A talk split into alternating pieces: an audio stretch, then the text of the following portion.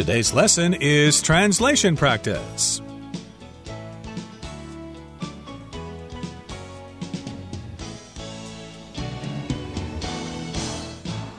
Hi, everybody. My name is Roger. And I'm Hanny. And Merry Christmas, everybody. Christmas is coming up in a couple of days, and maybe in today's program, we'll help you translate phrases in English to Chinese. For example, 耶诞快乐, that's uh, Merry Christmas, right? 圣诞快乐,耶诞快乐. Something like that. Okay, so I guess I need some help with my translation. But uh, today, of course, we've got some topics that don't have to do with Christmas so much, and we're going to help you translate them from Chinese into English. We are talking about climate change in today's lesson and how you can translate some ideas associated with climate change into English. And then we also have the topic of how you discuss topics that are controversial. People have different opinions on things, and you need to be objective when you talk to other people so that you don't have big arguments. 好，我们这次的翻译写作一样会有两个主题，一个是会跟气候异常有关，一个是会跟这种要接纳不同意见是有关的。那各自要翻译两个句子。那我们现在就准备进入翻译写作的练习吧。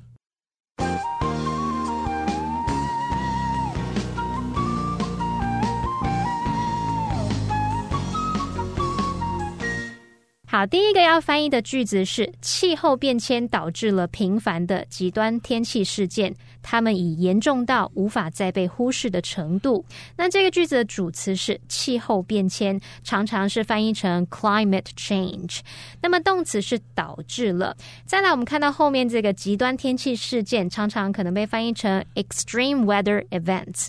那接着呢，我们还可以用 which 引导的子句去补充说明这个 extreme weather events，去表达它们已严重到怎么样怎么样。那记得要用逗号把这个 which 关系子句把它隔开来，因为它是补充说明的部分。那因为这边是在描述已经发生而且持续到现在的情况，所以使它用现在完成式来表达。那接着要请 Roger 老师帮我们讲解第一个重点。Okay, here's the first point. Point A, lead to, which means to cause something to happen something happens, and therefore, as a result, something else happens. And other ways you could say this would be to cause something, to result in something, to contribute to something, to bring about, etc., etc. For example, knowing the right people can lead to a good job in the construction industry. 好，我们来看第一个重点是要表达导致，也就是像导致啊、造成、引起这些语义，我们可以用 lead to。 cause、result in、contribute to 或者是 bring about 这些都可以用。那我们补充一下，result in 它的相对说法是 result from。我们用 result in 是表达导致、造成，后面就是要接个结果。那如果是 result from，它表示起因于什么，由什么什么产生。那这时候 from 后面则是接原因。还有要补充的是 contribute to，它除了可以表达导致、造成，它其实还带有那种促成、有助于什么什么发生的语义。然后其实还有一个片语叫做 give rise to，give rise to 也可以表达造成、导致、引起、促成的这些意思。好，那所以很多片语可以用，同学们可以在写作的时候交替使用哦。那我们接着来看下一个重点是严重到无法再被忽视的程度，可以怎么说呢？So here we've got point B so serious that they can no longer be ignored. So this, of course, has the so that pattern so serious, and as a result, they can no longer be ignored. Using the so that pattern, I could say simply, I'm so hungry that I could eat a sea otter. 好夸张！好，我们来看一下严重到无法再被忽视的程度。其实以中文来想呢，极端天气事件就是要表达说它非常严重，以至于无法再被忽视。那同学们一听到非常怎么样，以至于怎么样，你可能马上就联想到 so 加上形容词或副词，再加上 that 子句，就是 so 点点点 that 点点点那样的句型嘛。那我们知道 so 点点点 that 点点点常常翻译成非常怎么样，结果怎么样，或是如此怎么样，以至于怎么样？可是中文里面不一定要出现这些字词，你才能用到这个句型哦。像我们这边要翻译的这个部分就是这样，严重到无法再被忽视的程度，你就可以用 so serious，然后用 that 子句去表达结果，也就就是说他们无法再被忽视了，that they can no longer be ignored。那这里的 they 指的就是他们，也就是前面说的这个 extreme weather events。那他们无法再被忽视，这边就是要用被动语态喽，they。they can no longer be ignored。这个 no longer 是否定副词，就是表达不再或是再也不怎么样怎么样。好，那我们现在看完相关的重点，可以请 Roger 老师帮我们翻译第一个句子喽。And here's the first sentence for today. Climate change has led to frequent extreme weather events Which have become so serious that they can no longer be ignored. 好，那我们接着进入第二个要翻译的句子是：现在是我们真的要采取行动，阻止暖化情况恶化的时候了。那这个句子的主词是我们，动词是采取行动，这是在陈述事实，所以我们时态就是用现在简单式。所以我们接着请 Roger 老师帮我们讲解第一个重点。Okay, so here's point A. It's time that, or it's time for somebody to do something. So, for example, if you've just finished college and you're hanging out at your parents' house and you're not doing anything, lounging in the pool or something like that, your father might come out and say, It's time for you to get up and go find a job.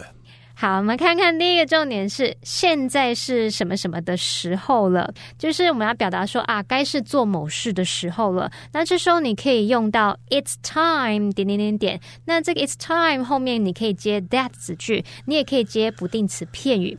我们在使用 that 子句的时候呢，动词用过去式，就是会带有这种某件事他早该做而没有做的那种意思。假设你去朋友家，然后就有一打开冰箱，哇，整个都是臭。味，你就可能会告诉你的朋友说：“It's time that you cleaned。” The fridge 这边我们用 cleaned 用过去式就表示说，哎，你早该清冰箱了，好吗？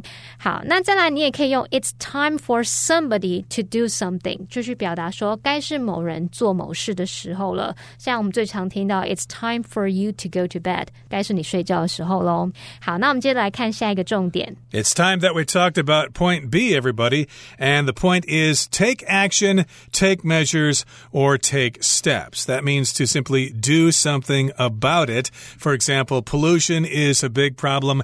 Everybody needs to take action, or perhaps the government needs to take measures to fight crime or to take steps to fight crime. 好，我们来看第二个重点是采取行动。那你可以用 take action、take measures 或者是 take steps。那我们看到 measures 跟 steps 都是用复数形。那这三个片语呢，后面是可以接不定词 to v 去表达说你要采取行动做某事。只是要特别注意 take action 这当中的 action 它是不可数名词，就是指行动的意思。那有时候我们可能会听到说 somebody is all talk and no action，那就表示某个人他只有在那边讲话都是用讲的，没有行动，也就是光说不练的意思。同学们可以学起来哦。好，那接着请 Roger 老师告诉我们第三个重点。Okay, so again, we need to take action to stop the warming from getting worse. So here, of course, warming refers to global warming or climate change, and the temperatures seem to be going up and up and up. So we need to stop the warming. We need to stop the temperatures from going up. We need to stop the warming from getting worse because if it gets worse, then we're going to have lots of flooding and terrible storms, and lots of people are going to suffer. 好，我们来看下一个重点是阻止暖化情况恶化。好，这个暖化情况呢，我们就是用。Warming 用 warming 去表达暖化就可以，所以你可以说 stop the warming from getting worse。好，那这边补充一下，我们用 stop something from doing something，就是阻止某事或防止某事，通常是指说阻止更糟或是更负面的事情去发生。那这时候你其实也可以把动词 stop 换成 prevent，也可以，就是预防、防止某事发生。那再来恶化的话呢，你可以用 get worse，或者是用动词 worsen 去表。表达越来越糟的情况，所以你也可以说 stop the warming from worsening，这样也可以。好，那现在我们看完相关重点，我们就请 Roger 老师告诉我们第二个要翻译的句子怎么说。Here's the second sentence that we want to translate for today. It's time that we really took action to stop the warming from getting worse. So we've been sitting around twiddling our thumbs long enough. We need to get off our butts and do something about climate change. It's time that we took action to stop the warming from getting worse. Otherwise, we're all going to be goners.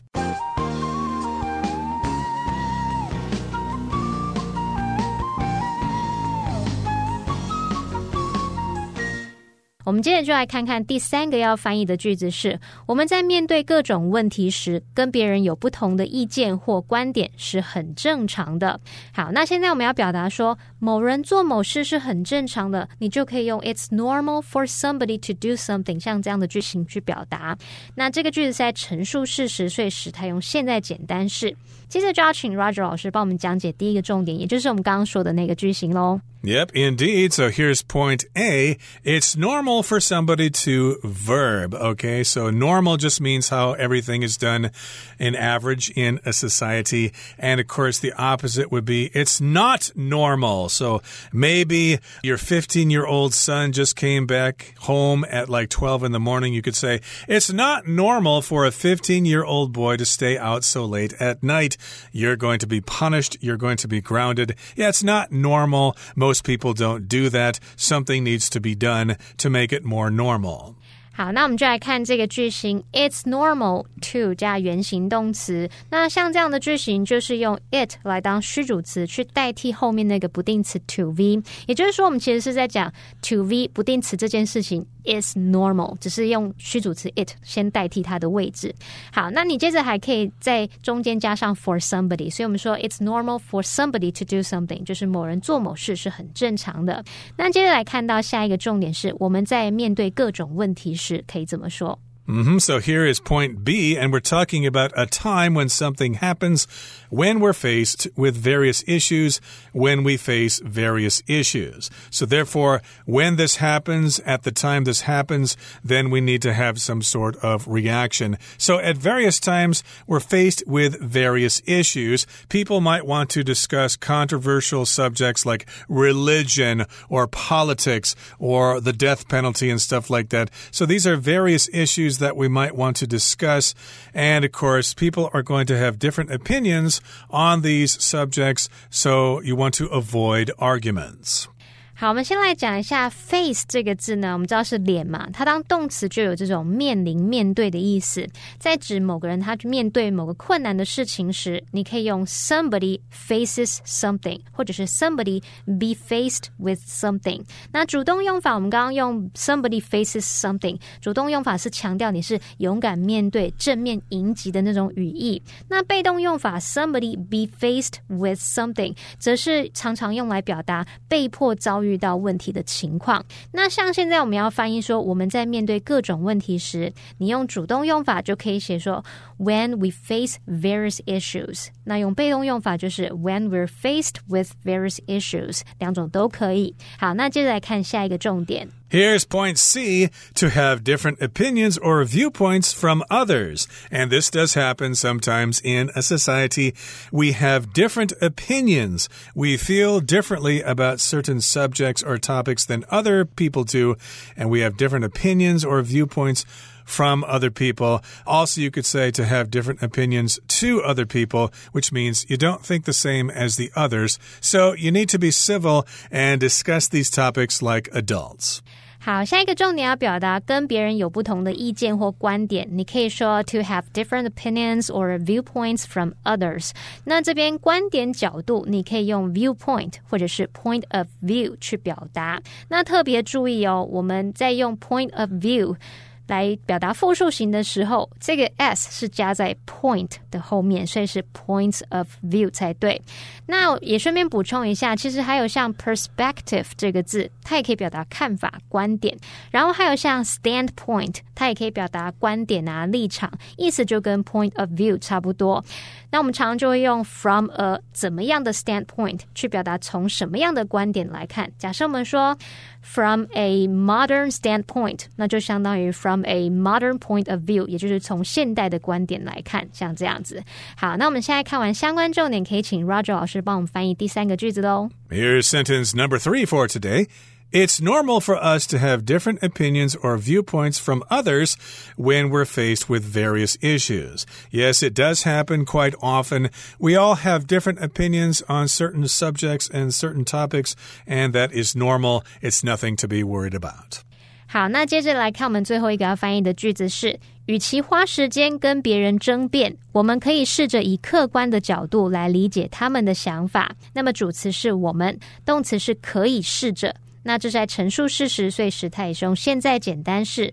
我们接着就请 Roger 老师帮我们讲解第一个重点。Okay, so here's point A, and it's a little tricky instead of or rather than. So this is when we're presented with a choice, and the person wants to tell us that maybe something else is better than what you're considering now. So, yeah, instead of getting upset about the weather, maybe you should get used to it and stay inside and read a book or something like that. So, yes, that is a bit of advice. Yeah, don't do this, but do the other thing instead. 好，那我们第一个重点是，与其怎么样怎么样。好，那你其实就是可以用到 instead of 或者是 rather than 这两个是当片语接系词去表达说代替什么什么，而不是什么什么。那它们是片语接系词，所以后面是接名词或动名词。这个名词或动名词呢，就是被取代、被替代的人事物喽。好，那这边我们也来补充一下 instead of 跟 instead 的差异。instead of 我们刚刚说是片语接系词，然后它后面是接名词或动名。名词嘛，那么 instead 则是副词。如果它后面接子句的话，你就用逗号跟子句隔开。那 instead 它是表达作为代替，反而却怎么样？也就是说，假设我们要讲说，哎，我做了 A instead of B，那就表示我做了 A 而不是 B，B 是没有做的。那现在我如果要 instead 去表达，你就要说我没有做 B，而是做了 A instead，或者是我没有做 B instead。我做了 A，所以这个 instead 常常是跟在你有做的那件事情，你有做的那个选择的那个子句里前或后这样子。好，再来另外补充的是 rather than，在这边我们当偏语介系词嘛，可是它也可以当连接词，这时候则是要连接词性相同的字词去表达说而非怎么样，而不是怎么样。好，那接着我们来看下一个重点。Here's point B. take the time to do something. And you could also say take some time to do something or just simply take time to do something. For example, I could say, gee, you've been working really hard for a long time. You should take some time to enjoy life and take a holiday and travel someplace. So, yes, indeed, you need to allot some time in your life to do a certain thing. 好，这边我们说花时间做某事，你就只用 take the time to do something。花时间的花，我们就用 take 去表达就可以了。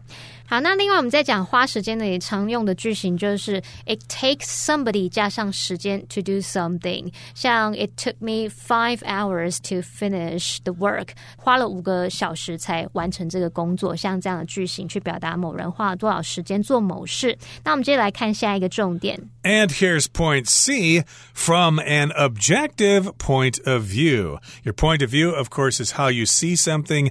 And if you're objective, that means you're being fair. You're taking all points of view into consideration. The opposite, of course, is subjective. So if you really support a certain issue and you just don't listen to other people's opinions and you don't take them into consideration, we could say that you're being subjective. You're only looking at things from your own point of view. But if you consider everybody, then you are objective and you need to look at certain topics from an objective point of view. Again, to avoid big arguments.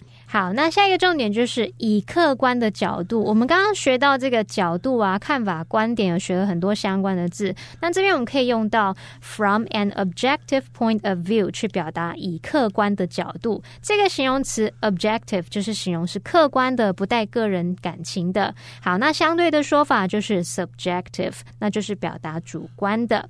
好，那我们现在看完相关的重点，可以请 Roger 老师帮我们翻译整个句子喽。Okay, so here's sentence number four. For today, it says, instead of taking the time to argue with others, we can try to understand their ideas from an objective point of view. So, yes, be objective and don't be so interested in arguing with other people. Very often, people get into discussions and they just want to win. They don't really want to learn anything. So, if you look at it as a learning process and not so much about a competition, then you might actually be successful successful in communicating with your fellow human beings. So that brings us to the end of another edition of Translation Practice for the month of December. Thank you for joining us, and please join us again next month. From all of us here at All Plus Interactive English, I'm Roger. And I'm Hanny. Goodbye. Bye bye.